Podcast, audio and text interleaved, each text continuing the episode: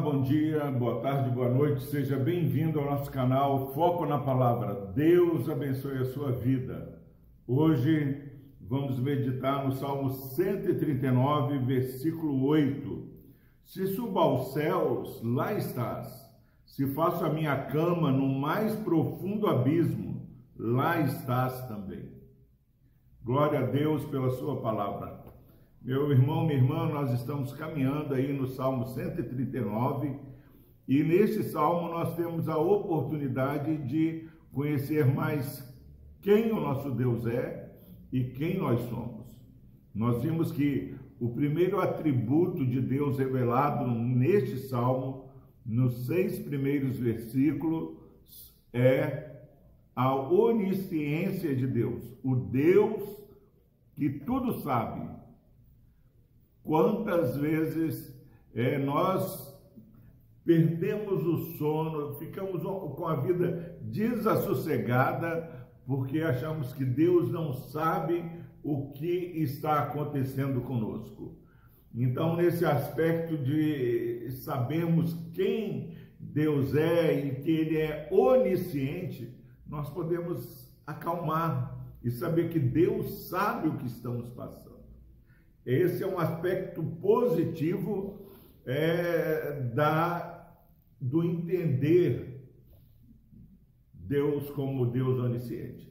O aspecto negativo é que quando nós é, sabemos que servimos a um Deus que sabe, que nos sonda e nos conhece, nós vamos de maneira negativa tirar aquilo que não agrada ao Senhor, porque nós percebemos que não há como mentir ao Espírito Santo.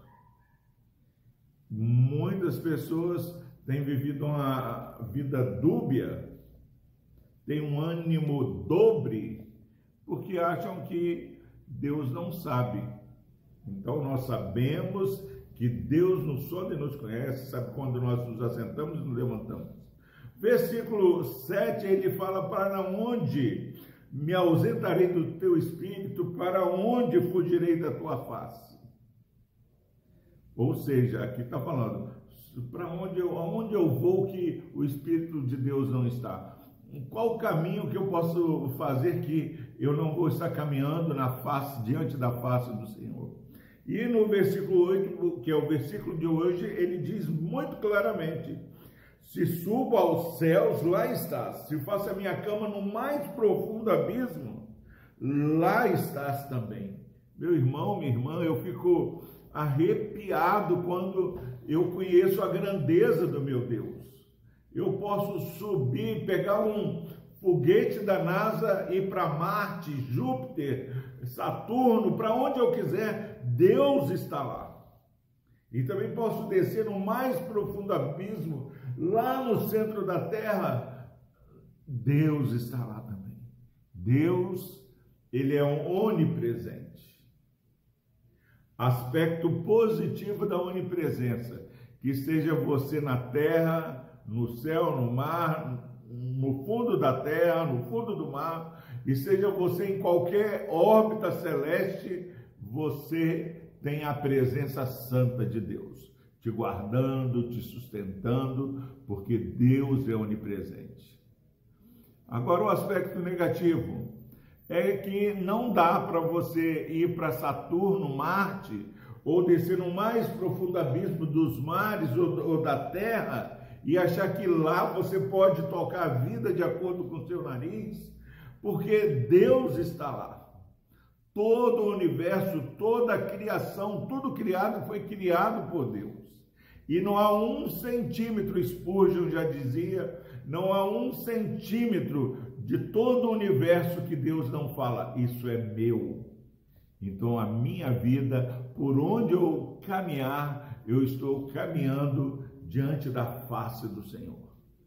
Nós que caminhamos em temor ao Senhor, somos consolados, porque ainda que estejamos no leito do hospital, lutando contra o câncer, contra a Covid ou qualquer outra situação, Deus está conosco. Nós temos o Deus onipresente conosco. Se você está lutando com os ataques do diabo, você não está lutando sozinho. Jesus estava no deserto, mas ele era alimentado pelos anjos. Ele lutava com as feras, mas era alimentado pelos anjos. Nós precisamos olhar o salmista, ainda que eu ande pelo vale da morte, não temo, porque tu está conosco. Então nós somos consolados com a onisciência e com a onipresença do Senhor. Se suba ao céu, se desça no mais profundo abismo, Deus está com você, meu irmão. Não importa o que você vai enfrentar, qual caminho você vai caminhar. Caminhem com a certeza de que Deus é contigo. Deus nos abençoe. Vamos orar. Deus amado, que no nome de Jesus, o Senhor continue, ó Pai, abrindo os nossos olhos e que o conhecer do Senhor nos faça mais confiantes, ó Deus, mais certos de que o Senhor vive e reina em nossas vidas. Ó Deus, que o Senhor esteja nos consolando, ó Pai. Que teu Santo Espírito Consolador ilumine os olhos e os ouvidos, o coração deste irmão e dessa irmã que está nos ouvindo. Pai, se porventura alguém sentindo-se desamparado, que este entendimento da revelação da tua palavra possa nos fazer voltar atrás desse pensamento que desagrada ao Senhor e celebrar a tua presença onisciente em nossas vidas.